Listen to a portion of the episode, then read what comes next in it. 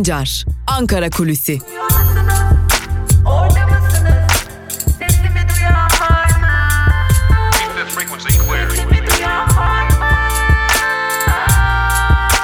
Özgürüz Radyo. Özgürüz Radyo. Yeni bir Ankara Kulisi programıyla tekrar merhaba sevgili dinleyenler. Hafta içi her gün olduğu gibi bugün de Özgürüz Radyo'da karşınızdayız. Ankara Kulisi programında Türkiye'nin ve dünyanın gündemini aktaracağız. Özellikle de Ankara'nın gündeminde neler var ve kulislerde neler konuşuluyor bunları sizlerle paylaşacağız. Tabi bugün AKP, CHP, HDP, MHP ve İyi Parti'nin meclis grup toplantıları gerçekleştirilecek. Ee, aslında bugün gözler biraz da AKP grup toplantısında olacak. Zira bugün AKP'ye geçeceği iddia edilen 100 belediye başkanından en az 5'inin bugünkü AKP grup toplantısında rozetlerinin takılması bekleniyor. Bu rozetlerin bizzat Cumhurbaşkanı Erdoğan tarafından takılması bekleniyor sevgili dinleyenler. Bu konuya tekrar geri döneceğiz ancak bugünün gündeminde başka neler var onlara göz atalım. Bugün Cumhurbaşkanı Erdoğan Türkiye Ermenileri 85. Patriği Maşalyan ile görüşecek. Sarayda bir araya gelecek Maşalyan'la Cumhurbaşkanı Erdoğan.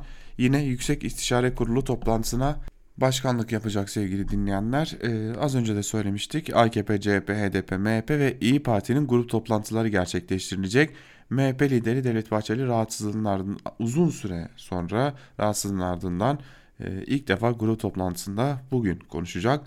TÜİK ise bugün Kasım 2019 dönemi sanayi üretim endeksi, perakende satış endeksleri ve ciro endeksleriyle Aralık 2019 dönemi tarım ürünleri üretici fiyat endeksini kamuoyuyla paylaşacak. Tabi Libya ve İdlib'de ilan edilen ateşkesler ile birlikte İran'daki ve Irak'taki protestolar İran ve ABD arasındaki gerilim de bugün yine yakından takip edilecek. Bugünün gündem maddeleri yer arasında yer almaya devam ediyor sevgili dinleyenler. Tabi e, dönelim en başa AKP grup toplantısına dönelim. AKP grup toplantısında bugün yüze yakın e, belediye başkanının daha doğrusu bugün o yüze yakın belediye başkanından 5'inin e, rozetlerinin takılması bekleniyor. Bugünkü e, rozet alacak, rozetleri takılacak belediye başkanlarının Saadet Partisi, Büyük Birlik Partisi, bağımsızlardan oluşması bekleniyor. Öte yandan e, ilerleyen zaman dilimlerinde bu isimlerin devam edeceği hatta bu isimler arasında CHP'li ve HDP'li belediye başkanlarının başkanlarının da olduğu öne sürülüyor. E, en azından kulislerde konuşulanlar bunlar. E, özellikle de HDP'li ve CHP'li belediye başkanları nasıl oldu da bu noktaya geldiler? Bunun altında yatan sebepler neler? Biraz bunun üzerinde durmak gerekiyor aslında AKP'nin birçok vaadinin olduğunu öğrendik. Özellikle HDP'li belediye başkanları için kullanılan önemli bir vaat var. Eğer AKP'ye geçerseniz haliyle belediyelerinize kayyum atanmayacak. Bununla da kalmayacak. E, bütçe ayrılacak ve daha fazla e, halka hizmet etmeniz için bütçeler ayrılacak vaatleri var. Bunu biliyoruz. CHP'li ve HDP'li belediyeleri ve tabii ki diğer tüm belediye başkanlarına da yine sunulan bir vaat var. Eğer AKP'ye geçerseniz e, daha fazla hizmet etmenizi sağlayacağız ve önümüzdeki dönemde yine aynı yerden adaylığınız kesinleşmiş olacak. Yine aynı şekilde bulunduğunuz il veya ilçeden daha doğrusu ilçeden veya beldeden aday olabileceksiniz ve böylelikle bir dönem daha burada belediye başkanlığı yapmanızın önü de açılmış olacak. Tabi bazı belediye başkanları, bazı ilçe ve belde belediye başkanlarının adları geçiyor bu konuda. Ancak bunları şu an şu an ve şu aşamada paylaşmak belki de doğru olmayacaktır. Ee, bunu açıklamak siyasi partilere ve e, tabii ki AKP'ye düşmektedir. Yine belediye başkanlarına düşmektedir. Bu noktada böylesi bir açıklamayı isim vererek yapmak bir radyo olarak bize düşmez sanırım. Bu nedenle bunun sorumlular taraflar tarafından açıklanması daha doğru olacaktır. Ancak peki AKP neden buna ihtiyaç duydu? Bunu da ayrıca düşünmek gerekiyor. Zira AKP özellikle ardı ardına muhalefet karşısında e, dikkat çekici yenilgiler alıyor. Bir yandan e, 31 Mart'ta bir yandan 23 Haziran'da bir yenilgi aldı. Bunun üzerine biliyor bildiğiniz gibi e, bir yandan da e, çeşitli konularda muhalefetin ve toplumsal muhalefetin elbette ki baskısıyla geri adım attığı konular oldu. Ee, bir yandan da dış politikada pek de iyi gitmiyor işler. Libya'ya asker gönderilecekken e, Libya'ya asker gönderilmeyeceğine dair ateşkes tutanaklarında ya da ateşkes metninde ibarenin geçtiği ortaya çıktı. Bir yandan e, dün Özgürüz Radyo'da söylemiştik. Dün de gerçekleştiğini öğreniyoruz. Rusya'da Suriyeli yetkililerle MİT Müsteşarı Hakan Fidan'ın bir araya geldiğini biliyoruz. Yani bir takım işler AKP için yolunda gitmiyor ve e, en azından muhalefetin gündemini değiştirebilmek ve en azından muhalefete psikolojik üstünlük sağlayabilmek adına Adalet ve Kalkınma Partisi'nin böylesi bir hamle yaptığını biliyoruz. Evet geçecek bazı belediye başkanları var doğru çeşitli vaatlerle geçen belediye başkanları olacak ve e, bunun uzun uzadı ya bir sürece yayılması ve e, bu sürece yayılma ile birlikte de e, muhalefete psikolojik üstünlük kurma amaçlanıyor ve bunun her hafta tekrarlanmasıyla birlikte aynı zamanda AKP'den e, belli bir konsolidasyon yaratılması bekleniyor. Tabii ne kadar beklenen etki yaratılır bunu da ilerleyen zaman dilimlerinde izleyerek göreceğiz. Ancak arka planında yatanlar böyleydi sevgili dinleyenler.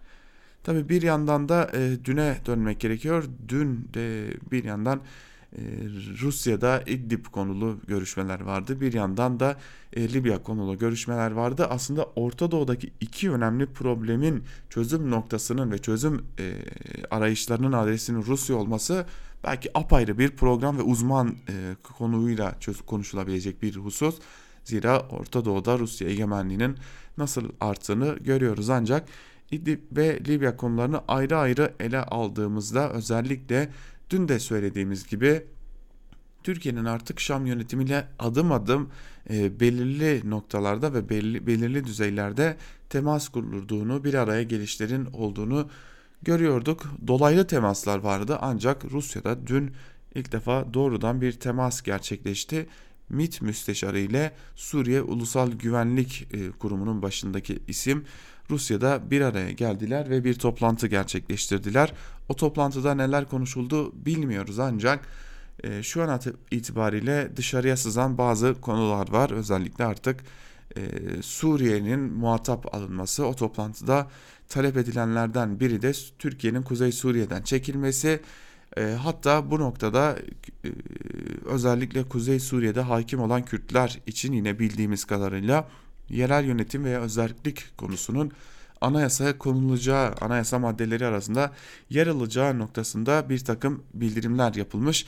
Tabi Türkiye'nin de talepleri olmuş özellikle Suriye Demokratik Güçleri ve YPG'ye karşı ancak bu görüşmelerin e, görüşmenin izleri önümüzdeki günlerde yeni görüşmelerin de kapısının açılacağı anlamına geliyor. Önümüzdeki günlerde biraz daha üst düzey görüşmeler ile karşılaştığımızda pek de şaşırmamak gerekecek sevgili dinleyenler. Öte yandan Libya konusunda da Türkiye asker göndermezse Halife Hafter ateşkesi kabul etti. Bir ateşkes anlaşması imzalanacak ve Hafter'in bu talebi de ateşkes metninde yer alacak sevgili dinleyenler. Öte yandan da e, Berlin konferansında da bu konu ayrıntılarıyla ele alınacak. Türkiye'nin de gözü kulağı orada olacak ancak Türkiye yine Rusya'nın dediğine gelerek e, öyle görünüyor ki Libya'ya bütün bir büyük bir gürültüyle çıkarılan tezkere sonrası asker gönderimini kesmek zorunda kalacak ve e, öyle görünüyor ki Libya'da biraz daha MIT ağırlıklı bir çalışma ortaya çıkacak. Yine Suriye'den gönderilen belli başlı cihatçı örgütlerden isimlerin de buradaki ağırlığını unutmamak gerek diyerek Ankara Kulisi'nin ilk bölümünü burada noktalayalım.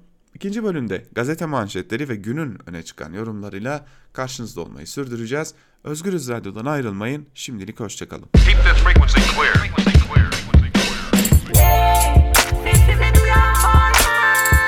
Altan Sancar, Ankara Kulüsi.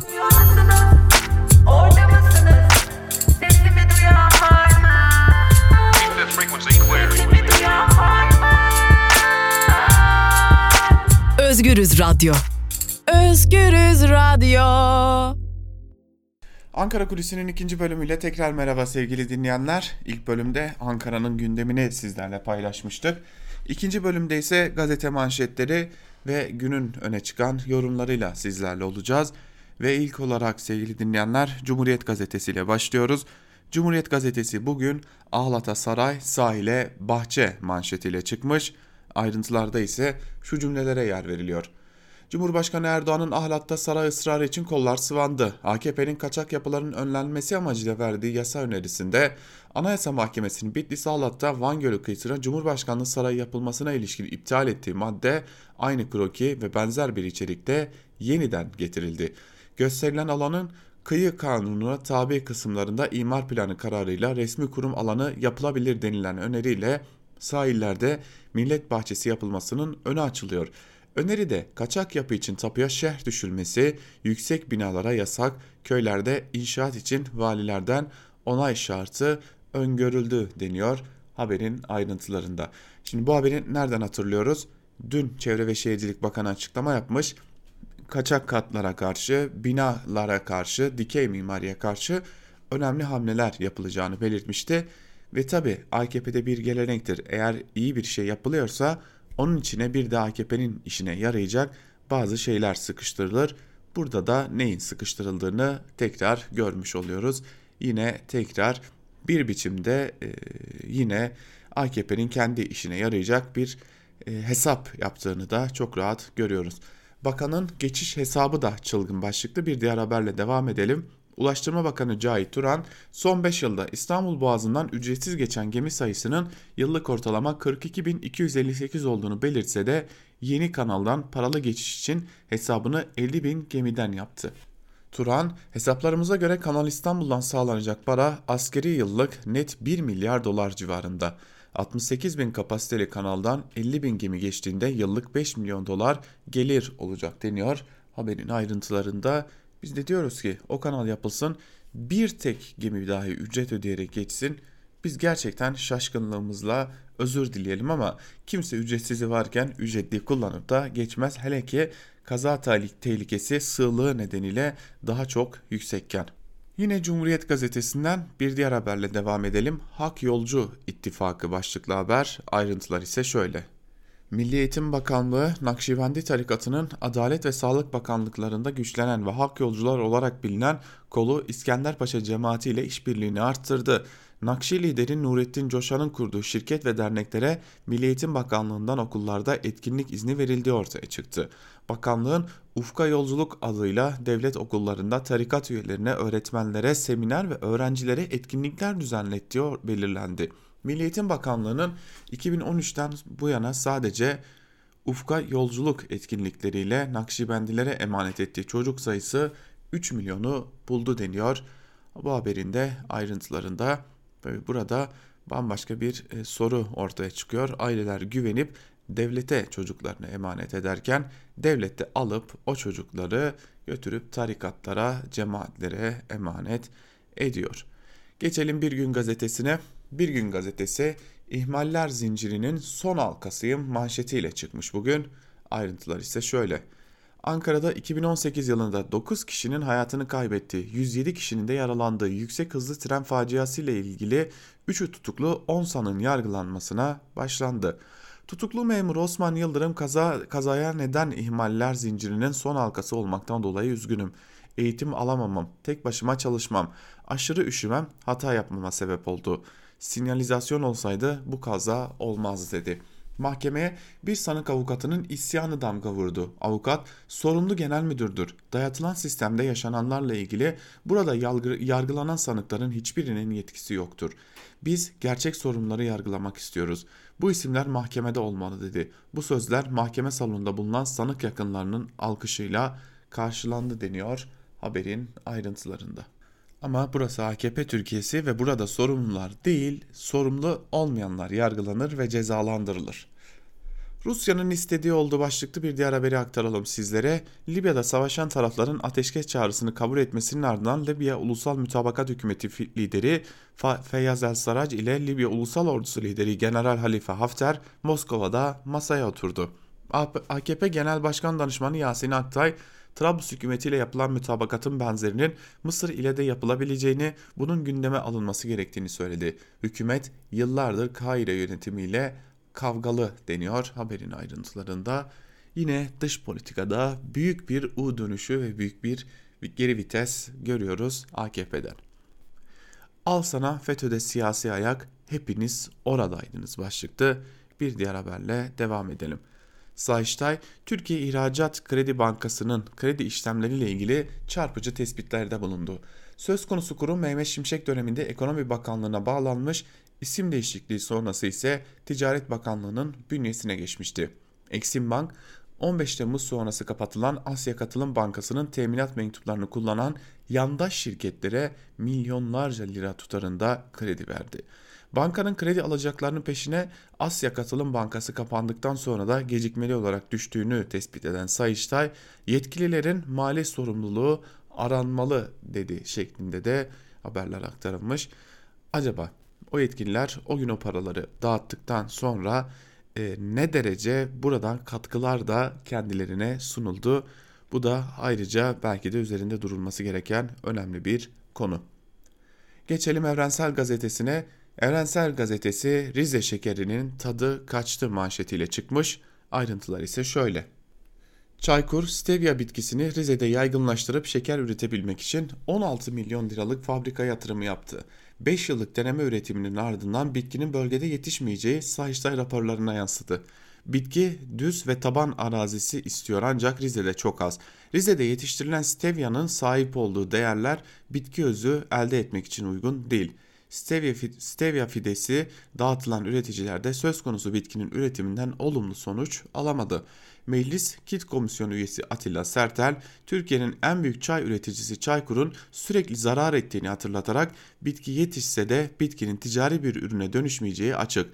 Çaykur'u batırarak yeni bir zararla karşı karşıyayız dedi şeklinde haber aktarılmış. Tam 16 milyon liralık fabrika kim bilir ne kadarı da bitkiye harcanıyor. Sonuçta hüsran oluyor ve biz buna AKP Türkiye'si diyoruz şeklinde de durumu özetleyebiliriz belki. İranlı yazar Rahmani Halk Hareketi yeni bir ivme kazanacak başlıkta kısa bir haberi de aktaralım sizlere. İran PEN ve İran Yazarlar Birliği eski başkanı Bahram Rahmani, ABD ve İran arasındaki General Kasım Süleyman'ın ölümünden sonra yaşanan gelişmelerin ve ABD'nin yeni yaptırımlarının sonucu İran'da halk hareketinin yeni bir ivme kazanacağını söyledi. Rahmani, İran hükümeti çıkmaz içinde 10 milyon işsiz var. %50'si üniversite mezunu ve iş bulamıyor. Bunlar yeniden sokaklara çıkacak çünkü alternatif yok. İnsanlar evde açlıktan öleceğime, sokakta gösteri yaparken öleyim diye düşünüyor şeklinde haberin ayrıntıları aktarılmış. Tabi e, özellikle ABD'nin İran'a yönelik o saldırısından sonra Kasım Süleymani'nin öldürülmesinden sonra protestolar biraz durulmuştu. Hatta e, siyasiler, Türkiye'den siyasiler de belli başlı e, yorumcular da İran'ın bunu kullanarak ortaya çıkan bu durumu kullanarak aslında biraz da milliyetçilik e, damarlarına hitap ederek bu protestoların ortadan kalkmasına sebep olacak bir hamleye dönüştürdüğünü de söylemişti. Tabi özellikle İran'ın uçağını uçağı düşürdüğünün ortaya çıkmasından sonra ise biraz daha işler değişti ve bir anda protestolar yeniden başladı ve öyle görünüyor ki bu protestolar büyüyerek de devam edecek. Geçelim Yeni Yaşam'a. Yeni Yaşam gazetesi Kürtçe seferberliği manşetiyle çıkmış. Ayrıntılar ise şöyle. Dil ve Kültürler Ağı'nın 300 kişinin katılımıyla Diyarbakır'da düzenlediği çalıştayın sonuç bildirgesi açıklandı. A, ismini Kürt Dil ve Kült Kültür Ağı olarak değiştirdi. Kürtçe hazırlanan sonuç bildirgesini okuyan Baver Beşref, Türkiye'de sürdürülen sistematik asimilasyon politikalarının Kürtçe üzerinde ciddi tehditler yarat yarattığını belirterek bu tehlikenin ortadan kalkması için güçlü bir birliktelik ile planlı ve uzun süreli bir çalışmaya ihtiyaç var dedi. Bundan sonra Kürtçe için seferberlik ilan ettiklerini belirten Berşev, Kürtçenin konuş korunması ve geliştirilmesi için 2020 yılında Baba Tahiri Hemedani yılı olarak belirlendiğini söyledi. Berşev bu kapsamda konferans, panel, sempozyum, çalıştay ve toplantıları sürdürebileceklerini belirtti. Yine belirlenen çerçeve kapsamında 21 Şubat, 8 Mart, 21 Mart ve 15 Mayıs gibi özel günlerde çeşitli etkinlikler yapılacağını ifade etti deniyor haberin ayrıntılarında. Ee, bir yandan Türkiye'de bir dönem çözüm sürecini e, Kürtçenin kamusal alanda kullanılmasını konuşurken bugün yine Kürtçenin neredeyse asimilasyona tabi tutulmasını e, sadece Kürtçenin değil Türkiye'de yaşayan belki de onlarca dilin artık silinmeye yüz tutmasını konuşuyoruz. İşte bu da AKP Türkiye'sinin bir diğer boyutu. İpler Putin'de başlıklı haberle devam edelim. Türkiye, Libya'da ihvancı Serraç hükümetini desteklerken Hafter güçlerini terörist ilan edip politikasını da buna göre kurdu. Hükümetten ve hükümete yakın kimse kesimlerden teröristlerle masaya oturulmaz denilirken Hafter güçlerinin hızlı ilerleyişi karşısında Türkiye Rusya'yı devreye sokarak ateşkes ilan ettirdi. Ardından da dün taraflar aynı masa etrafında toplandı. Türkiye aylardır darbeci ve terörist olarak gördüğü Hafter ile Ankara'nın desteklediği Serrac'ın Moskova'da bir araya gelmesi Putin'in Suriye'de olduğu gibi Libya'da da ipleri tamamen ele aldığı şeklinde yorumlandı. Türkiye'nin bundan sonra bu ülkedeki faaliyetlerinin Hafter güçlerini açıktan destekleyen Rusya'nın bilgisi dışında yapamayacağını da ifade ediyor denmiş haberin ayrıntılarında. Tabi burada belki gözden kaçan önemli bir nokta var. Ee, Rusya Orta Doğu'daki bütün emellerini bir biçimde Türkiye üzerinden gerçekleştiriyor. Ee, Türkiye normalde bir NATO üyesi, batılı ülke. Kendini en azından batılı ülke olarak konumlandırıyor ancak e, geldiğimiz noktada Rusya'nın attığı her adım e, Orta Doğu'da Türkiye üzerinden gerçekleşiyor. E, Türkiye de bu işlere en azından ortak oluyor. Bu süreç bakalım nereye kadar ilerleyecek diyelim ve geçelim Sözcü gazetesine. Sözcü gazetesi gerekçeli kararda 6 skandal manşet e, manşetiyle çıkmış. Ayrıntılar ise şöyle. Sözcü gazetesiyle ilgili gerekçeli karar hukuksuzluğu ortaya koydu. Sözcü yönetici ve yöneticisi ve yazarlarına FETÖ'ye yardım iddiasıyla ceza verilmesi bir hukuk skandalıydı. İkinci skandal 37. Ağır Ceza Mahkemesi'nin gerekçeli kararında yaşandı. Bu kadarına pes. Mahkeme savcılık tarafından sanıklara sorulmayan, bilirkişi raporunda olmayan, iddianamelerde yazılmayan, mütalada yer verilmeyen 6 mit manşetini de karara ekledi.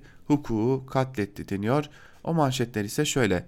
Asıl Tayyip'in ifadesi alınmalı.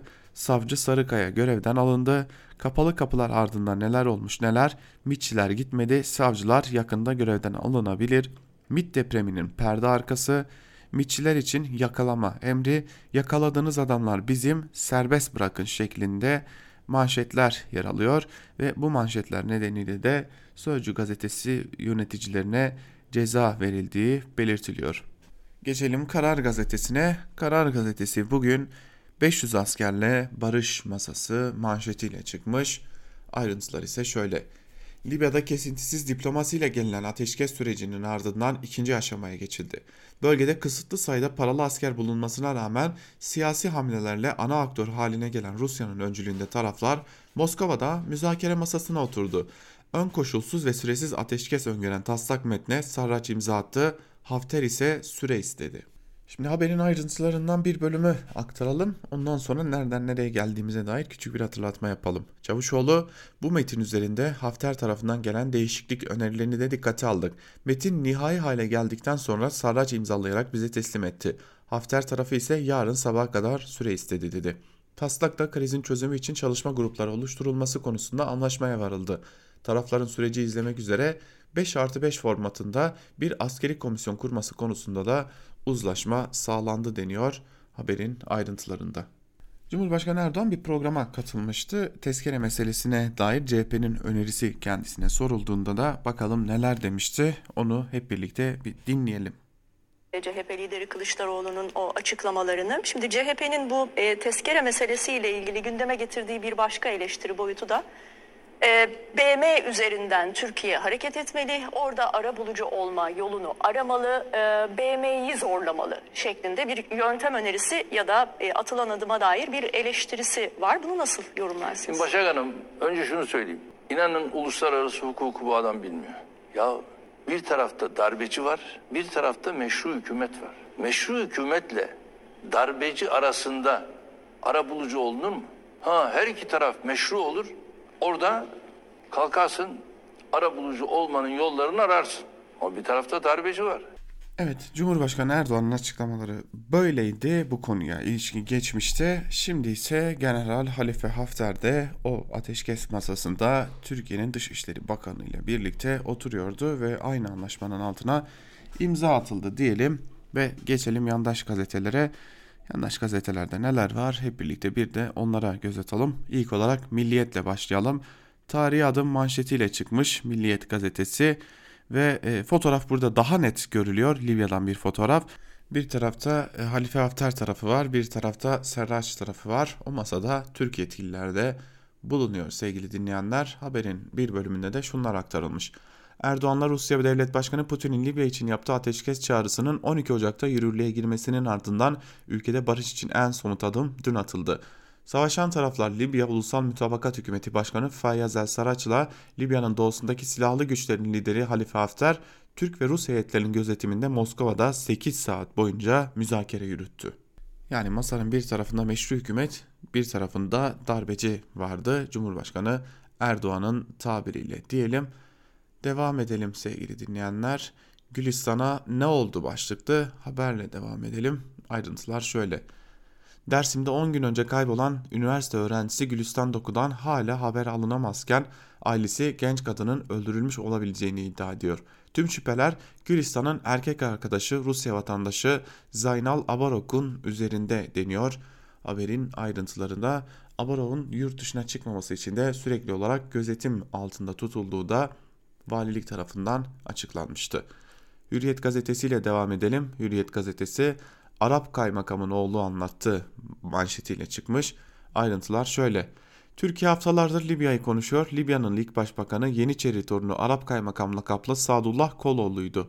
Arap kaymakamın yazar olan oğlu Orhan Koloğlu Libya'yı ve Türkiye ile tarihi bağlarını hürriyete anlattı ve e, hala Libya ile Türkiye arasındaki tarihi bağ üzerine dair haberler yapıyorlar. Bilmiyorum ayrıntıları vermeye gerek var mı ama Orhan Koloğlu ateşkesin ve Türkiye'nin Libya ile yaptığı anlaşmanın çok önemli olduğunu söyledi.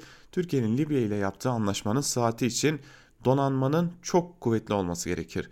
Diplomasi önemli. Diplomasinin başarısı için de askeri güç şart. Cumhurbaşkanı Erdoğan'ın bu konuda kararlı olduğu anlaşılıyor. Akdeniz kendi içerisinde zaten çok acayip bir varlıktır. Bir çeşit Gaya kuyusudur şeklinde aktarılmış ve Libya'da 500 yıldır Türk var diyerek de yine Devlet Bahçeli'nin sözleri aktarılmış. Sonucunda ne oldu? Hepimiz gördük. Bu kadar da milliyetçi hamasete gerek yok. Atatürk de gitmişti diye çıktıkları yoldan e, nedense Rusya'da biten bir yolculuğa dönüştü. Bu öyle hamasetle olmuyormuş bazı işler diye düşünmek de gerekiyor diyelim ve devam edelim sevgili dinleyenler. Sabah gazetesine geçelim. Sabah gazetesi Libya'da ne işimiz var diyenler utansın manşetiyle çıkmış. Ayrıntılar ise şöyle. Erdoğan'ın barış diplomasisi Türkiye'yi Libya'da çözümün merkezine oturttu. Savaşa seyirci kalan ülkeler oyuna dahil olmak için Ankara'yla temas arayışında İtalya Başbakanı ile 2,5 saat görüşülmesi Mısır ve Körfez cephesi de havlu attı diyerek anlatılmış. Serraç imzaladı, Hafter süre istedi deniyor ateşkes anlaşması içinde. Bu kadar hızlı makas değiştirebilen, bu kadar e, hızlı yön değiştirebilen bir diplomasi de yok. Bu kadar hızlı dün attığı manşeti bugün unutabilen gazetede yok herhalde sevgili dinleyenler. Dün Hafter'e edilmedik laf bırakmayanlar bugün anlaşmanın tarafı olması noktasında bunu da Türkiye'nin bir başarısı olarak gösteriyorlar. Dün yok etmeye gidilen Hafter bugün e, masada oturulan Hafter oldu. Çok acayip bir diplomasimiz var. Çok acayip bir gazetecilik örneği var. E, Sabah gazetesi gibi yandaş gazetelerde. Devam edelim. Yine yandaş gazetelerden Yeni Şafak'la devam edelim. FETÖ CHP'nin eseri manşetiyle çıkmış Yeni Şafak. Muhtemelen Türkiye'de aklı başında her insan e, Yeni Şafak'ın bu manşetini okuduktan sonra güzel bir kahkaha atmıştır. Ayrıntılara da bakalım. E, CHP'nin FETÖ'nün siyasi ayağının araştırılması için meclise verdiği önerge fırsat olsun. Böylece FETÖ'nün 60 yıllık serüveni Fethullah Gülen'in henüz 15 yaşındayken CHP yönetimi ve CHP içindeki masonlarla ilişkisi ortaya çıkacak. Kamuoyu da askeri yönetimler dahil Gülen'in nasıl korunduğunu ve önünün açıldığını görecek diyor haberin bir bölümünde. Olay İsmet İnönü'ye kadar gidiyor sevgili dinleyenler. Bu arada sadece işin içinde Bülent Ecevit, Kasım Gülek ya da başka isimler yok. Aynı zamanda İsmet İnönü var. Ee, bir yerde İsmet İnönü'ye kadar uzanan bir süreç var. Tabi e, İsmet İnönü döneminde Fethullah Gülen adalete girdi, yargıya girdi, polise girdi, askeriyeye girdi, bütün devlet kurumlarına girdi. O zamandan sonra da bir darbe planlamaya başladı sanırım. E, bu kendine güldürmektir, bu alay etmektir.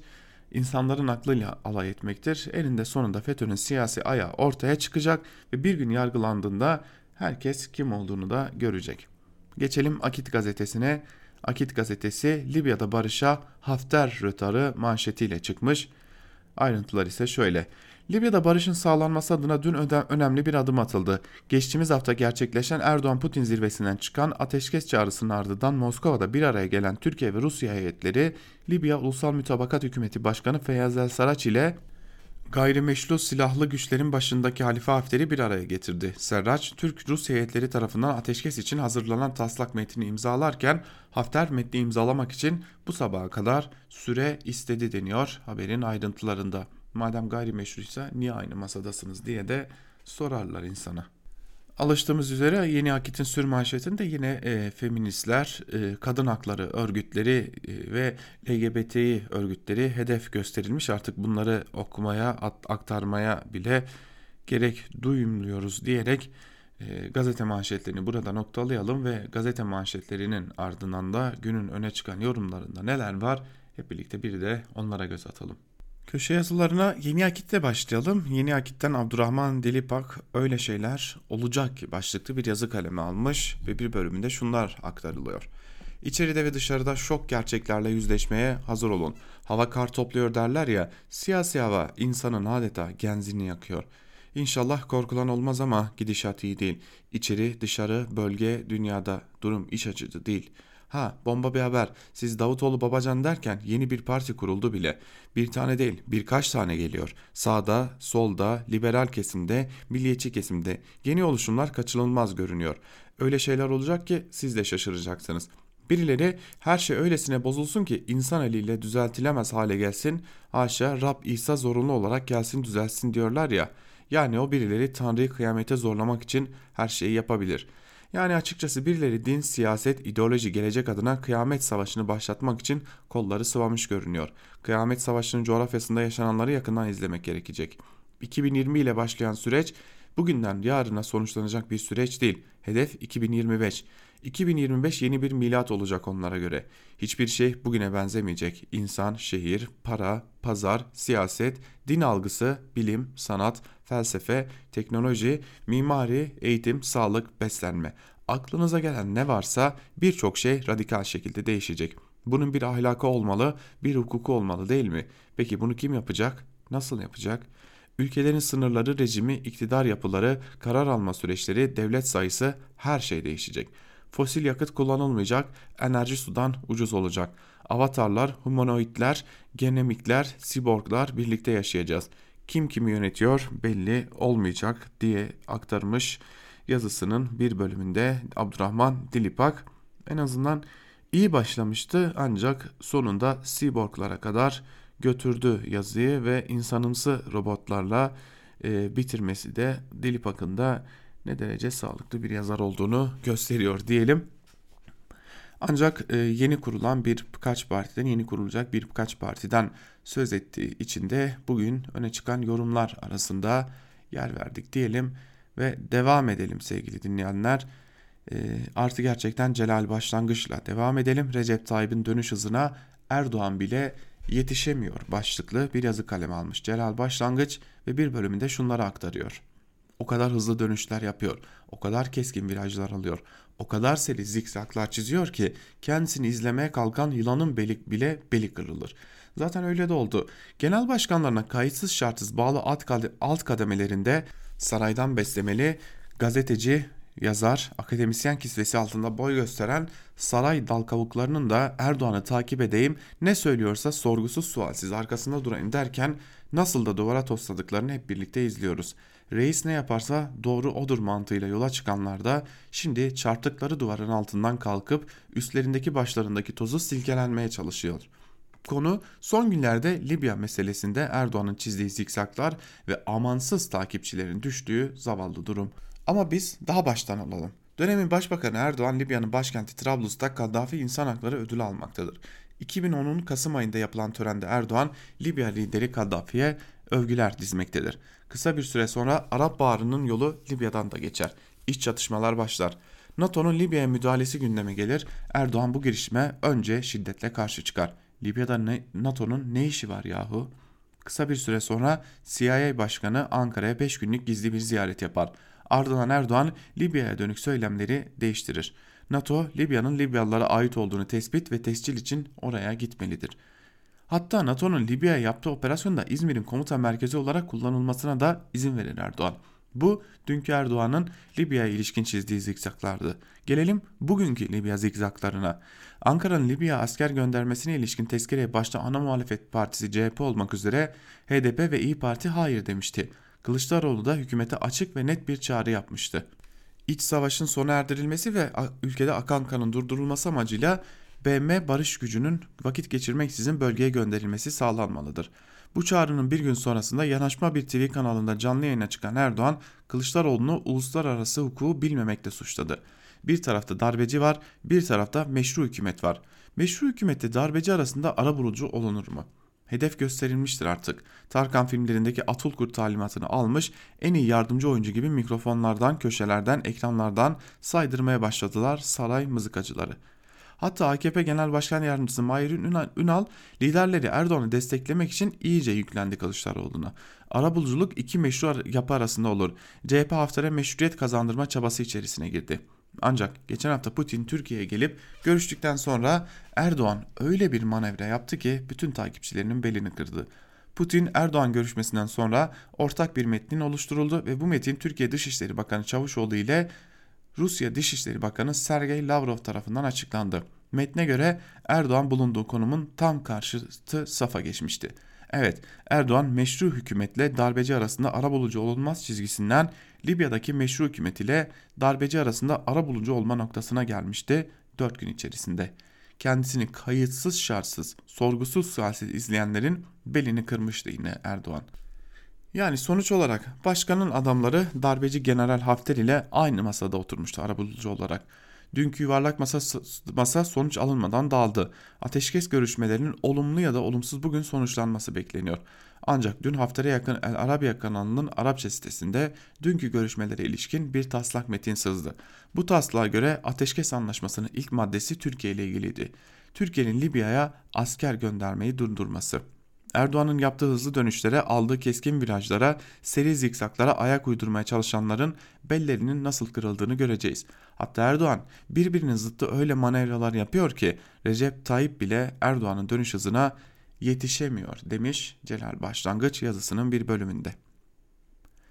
Devam edelim Libya konulu yazılarımıza e, Libya konusuna ilişkin bir diğer yazıda Sultan sıkıştıkça Çar'ın eli güçleniyor başlıklı yazıyı kaleme alan Evrensel Gazetesi'nden Yusuf Karataş ve bir bölümünde şunlar aktarılıyor. Erdoğan iktidarının son yıllarda başta Suriye'deki operasyonlar olmak üzere Orta Doğu'da attığı adımlar önemli oranda Rus oluru ile gerçekleşmiş ve Rusya'nın elini güçlendirmiştir. İşte Rusya'nın elini güçlendiren bu hamlelerin sonuncusu 8 Ocak'ta yapılan Erdoğan-Putin görüşmesinden sonra Libya'da ilan edilen ateşkes oldu. Erdoğan-Putin görüşmesinde 12 Ocak'tan itibaren geçerli olmak üzere Libya'da ve hem de Suriye ordusunun operasyon düzenlediği İdlib'de eş zamanlı ateşkes ilan edilmesi kararı alınmıştı. Bu yazı yazılırken Sarraç ve Hafter'in Moskova'da bir araya gelip ateşkes anlaşması imzalaması bekleniyordu savaşın iki tarafının Moskova'da bir araya getirilmesi, Rusya tarafının Libya sonucun sorununda inisiyatifin elinde olduğu yönünde verilmiş bir mesaj olarak değerlendirilmektedir. Libya'da ateşkesin sağlanmasına yönelik hamlesiyle Rusya bir taşla birden fazla kuşu vuruyor. Rusya öncelikle Libya sorununa çözüm bulma adına ay sonunda Berlin'de yapılması beklenen görüşmeler öncesinde Libya savaşında güçlü konumda bulunan Halife Hafter üzerindeki etkisini tescillemiş oldu. İkinci olarak Erdoğan ile Suriye'den sonra Libya'da da işbirliği yaparak ABD ve Fransa başta olmak üzere karşısındaki güçlerin hamlelerini boşa çıkarmak için önemli bir kozu eline geçirmiş oldu. Ancak öte yandan Erdoğan iktidarı ve desteklediği güçlerin de Libya'daki konumunu ve geleceğini önemli oranda kendi politikalarına bağlamış oldu.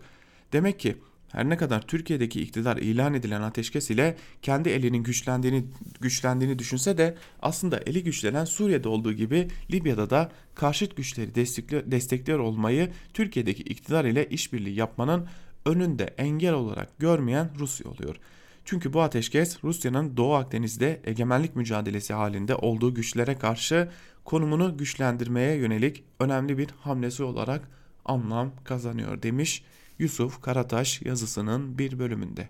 Habertürk'ten Muharrem Sarıkaya'nın Suriye'den Yeni Göç başlıklı yazısının da bir bölümünü sizlerle paylaşalım. Rusya Suriye sahasındaki tutarlı davranışından hiç taviz vermedi. Savaşın başladığı günden bu yana hangi politikayı izlediyse bundan tek bir geri adım atmadı. Son kararlarında da bunu bir kez daha sergiledi. Son karardan kastım İdlib'de uzun süredir bombaladığı M4 veya M5 otobanları altında kalan bölgelerden dün belirlediği kapılar aracılığıyla sivillerin boşaltılmasına ilişkin çağrısı. Rusya, Türkiye ile Soçi'de vardı anlaşma kapsamında bu alanlarda yaşayan El-Kaide orijinli başta Heyet Tahrir el-Şam olmak üzere muhalif grupların sağdan çıkarılması konusunda kararlılığını sergilemişti. Uzun süredir de bu alanları bombalıyordu.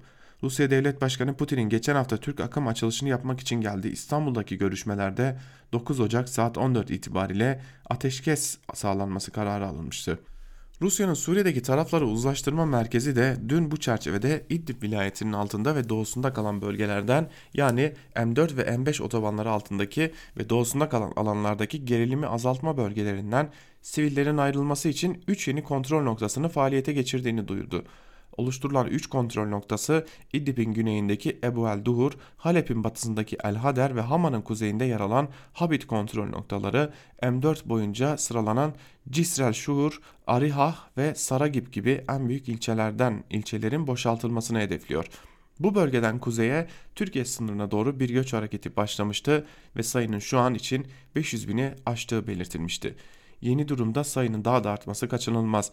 Nitekim Libya konusunda bilgi vermek için siyasi partileri ziyaret eden Dışişleri Bakanlığı'nda sayının 2 milyonu bulabileceğini söylediğini İyi Parti lideri Akşener açıklamıştı. Rusya sivillerin bu bölgeden çıkması için yeni kapılar açmış olabilir. Ancak burada yaşayanların düşman bilip çatıştığı Şam yönetiminin hakimiyetindeki bölgeye gitmesini de kimse bekleyemez. Dolayısıyla Türkiye sınırına doğru yeni bir hareketin başlaması yakın gelecekte kaçınılmaz olacak diyor Muharrem Sarıkaya'da yazısının bir bölümünde. Yine sınırlarımızın dışından geleceklere dair bir e, yazıyla devam edelim. Gazete Duvar'dan Cansu Çamlıvel Irak'a var da Türkiye'ye yok mu başlıkta bir yazı kalemi almış ve bir bölümünde şunları aktarıyor. Ruslar uzun zamandır Irak hükümetini S-400'leri satın almaya ikna etmeye çalışıyordu. Ancak Bağdat bugüne kadar S-400 satın alma ihtimalini kategorik olarak dışlamasa da Washington'ın gazabını üzerine çekmek istemediği için ciddi bir pazarlığı hep ötelemişti. İş, iş daha buralara gelmeden ABD Başkanı Donald Trump Irak'a yönelik ağır yaptırımları gündemine aldığını duyurdu bile. Trump Irak'ın Anvar vilayetindeki El Asad hava üssünü kastederek orada olağanüstü pahalı bir hava üssümüz var. İnşa etmemiz milyarlarca dolar aldı. Bunu geri ödemedikleri takdirde çıkmıyoruz. Dostlarına olmayan hiçbir biçimde çıkmamızı isterlerse daha önce hiç görmedikleri yaptırımlar uygularız. İran'a uyguladığımız yaptırımlar yanında hafif kalır dedi. Elbette Trump adeti olduğu üzere daha pek çok alevli açıklama daha yaptı. İran rejimini hedef alan. ABD'nin İran'la 52 mevkii daha vurmaya hazır olduğunu ve bunların arasında kültürel mirasların da yer aldığını söyledi mesela. Öte yandan Irak hükümeti Amerikan askerlerinin ülkeden gönderilmesi konusunda ısrarlı olursa Trump'ı durduracak bir hukuki çerçeve ise yok. Dolayısıyla isterse Trump ABD Hazine Bakanlığı'na Irak'a hedef alan ağır yaptırımlar açıklama talimatı verebilir. Trump'ın bu yönde bir karar almasının sadece Irak açısından değil Türkiye açısından da kritik sonuçları olabilir. Türkiye'nin kuvvetle muhtemel 2020'de zaten şu ya da bu şekilde maruz kalacağı Amerikan yaptırımlarına ilişkin süreç bir anda hızlanabilir ve yaptırımların içeri içeriği şiddetlenebilir. Nitekim Trump'ın Cumhurbaşkanı Erdoğan'a yönelik sempatisini ve jestlerini sorgulayan Washington'daki siyasi lobi şimdiden harekete geçmiş durumda. Trump'ın Irak'a yönelik yaptırım açıklaması durumunda Ankara'nın göreceği zarar Washington'da kendi aleyhine tetiklenebilecek siyasi etkiyle de sınırlı kalmaz. İran örneğini daha yeni yaşadık. Trump'ın Kasım 2019'da İran'dan petrol ithalatına dönük olarak açıkladığı yaptırımlardan Türkiye diğer 7 ülkeyle birlikte sadece 6 ay kadar muafiyet aldı. Beştepe'nin Washington'daki tek dostu iki kritik komşumuz İran ve Irak'ı yaptırımlarla boğmayı kafasına koymuşken bu dostun yönetimindeki ABD'nin 2020'ye dair Orta Doğu vizyonundan Türkiye'ye hayır gelmesi mümkün değil diyor Çamlıbel yazısının bir bölümünde. T24'ten Aydın Engin ile devam edelim. Aydın Engin, AKP iktidarı için gidici deniyor. Peki gider mi? Başlıklı bir yazı kalemi almış ve bir bölümünde şunları aktarıyor. İstanbul Büyükşehir Belediyesi'nin yenilenen seçiminden bugüne hemen her yerde AKP iktidarı için yolun sonunun göründüğü söylene geliyor. Gazete yazılarında üstü örtük, baş başa sohbetlerde açık açık söyleniyor mu? AKP iktidarı gidici. Keza iş çevrelerinde, kamuoyu araştırma şirketlerinde, siyasi, siyasal analiz yapabilen akademik kesimlerde aynı kana egemen. AKP iktidarı gidici. Bunlara en son CHP'nin tepe yöneticilerinden Genel Başkan Yardımcısı Aykut Erdoğdu katıldı. Alışılmadık ölçüde kesin konuştu. Bunlara güvenenlere bir şey söyleyeyim. Bu iktidar, bu adam gidici. Kalma ihtimali asla yok. İlk seçimde Erdoğan ve ekibi gidici. Eh bu kadar aklı başında bilgili, eğitimli, kültürlü, öngörülü kişiler, kesimler, gruplar, çerçeveler, çevreler. Böyle diyorsa benim gibilere vardır herhalde bir bildikleri demek düşüyor. Peki öyle demeli miyiz? Bence acele etmeyelim. Genel havaya kapılıp kof umutlara kapılmayalım. O kof umutları çevremize yaymayalım. AKP iktidarının gidiciliğinden anlaşılan çoğu kez reisleri Erdoğan ile varlığını ona bağlamış tayfasının gidiciliği. Yani AKP reisi yenilir ve siyaset sahnesinden çekilmek zorunda kalırsa AKP iktidarı da biter ve ülkede demokrasi yeniden egemen olur. Hatta belki hukuk devleti bile geri döner ve ve siyasal İslam'ın iktidarı da sona erer. Öyle olur mu gerçekten? Eğer siyasal İslam'ın iktidarından AKP reisi Erdoğan'ın iktidarı anlaşılıyorsa adam gider iktidar biter hesabı yapılıyorsa bu yanılgı payı yüksek bir öngörü çok sığ bir analiz olur. Siyasal İslam'ın iktidar tutkusunu ve bu uğurda durdurak bilmeyen mücadelesini öyle 1967'ye dönüp Necmettin Erbakan'ın Milli Nizam Partisi'ni kurmasıyla filan başlatamayız. Dönün 1726'ya 2. Mahmud'un Yeniçeri ve kışlar, kışlalarını top tutturduğu devşirme askerlerden oluşan Yeniçeri ocağının kapatılıp batı tarzı düzenli orduya geçmesi, geçiş adımına. Bu batılılaşma denen ve siyasal İslam'ın asla ve asla razı olmayacağı, içine sindiremeyeceği adımların bir başlangıcı olarak kabul edilir. Bu hızlı yakın tarih özeti siyasal gücü tartışılmaz din ulemasının iktidar ortaklığının da sonuna işaret ediyor. Ama siyasal İslam'ın iktidarı ele geçirme hırs ve kararlılığının sonuna değil. Peki olası bir seçimde AKP iktidarı yani Tayyip Erdoğan ve takımı iktidarı yitirirse yani gidici bunlar öngörüleri doğru çıkarsa bu siyasal İslam'ın da yenilgiyi kabul edip iktidarı terk edeceği anlamına mı gelir? Yoksa demokrasi dışı yöntemlerle dahil iktidarı yitirmemek bir 250 yıl daha beklemek zorunda kalmamak için her şeyi göze alacağına alabileceğine mi? Kabul edin ki önemli ve doğru bir tartışma sorusu bu diyor Aydın Engin yazısının bir bölümünde. Karar Gazetesi'nden İbrahim Kahveci ile devam edelim. Kahveci fırıldak hesap makinesi başlıklı bir yazı kalemi almış ve bir bölümünde şunları aktarıyor. Kasadan tek kuruş çıkmadan büyük yatırımlar yapılacaktı. Köprüler, otoyollar, havalimanları, şehir hastaneleri bu hesapla yapıldı. Ama iş bitince görüldü ki kasadan her yıl milyarlarca lira çıkmaya başladı. İşte o çıkan ve doğrudan bir elin parmakları ile sayılı şirketlere ödenen milyarlar kimseyi ilgilendirmemeye başladı. Kanal İstanbul'un yıllık geliri 8 milyar dolar ile başladı. Şimdi 1 milyar dolara kadar düştü. Ama olsun. Bakan Cahit Turan tavada bir kuş olabilir ama havada 5 kuş daha var diyor. Borsacılar arasında bir deyimdir. Efendim aldığınız hisse bir adım gitti ama 10 adım daha gidebilirmiş. İşte burada yatırımcı satış yapıp karı cebine indirdiğine bakar. Yani tavadaki kuşa, havadaki sürü kuşa göre hesap yaparsanız işiniz bitti demektir. Bakın İstanbul-İzmir otoyol ve körfez geçiş ilk başta 6-7 milyar dolar olarak söylendi. Sonra iş bitince 11 milyar dolara mal oldu denildi. Tıpkı Beşiktaş'ın stadyum hesabı gibi. Ya 3. köprü ve çevre otobanları Türk milletine gelince köprünün yapım maliyeti bile 3 milyar dolar deniliyordu. Ama iş Çinlilere satışa gelince hop düştü 500 milyon dolara. Bir hesap sistemimiz var ama nasıl işlediğini mesela kimse kavrayamıyor.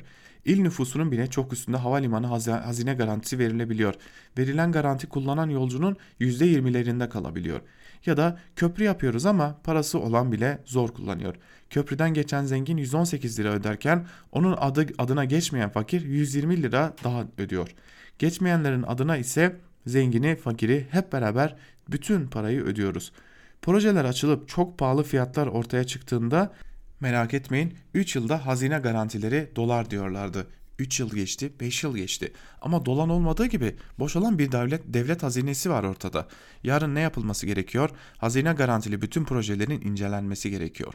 O projelerde en küçük imzaların dahi incelenmesi gerekiyor.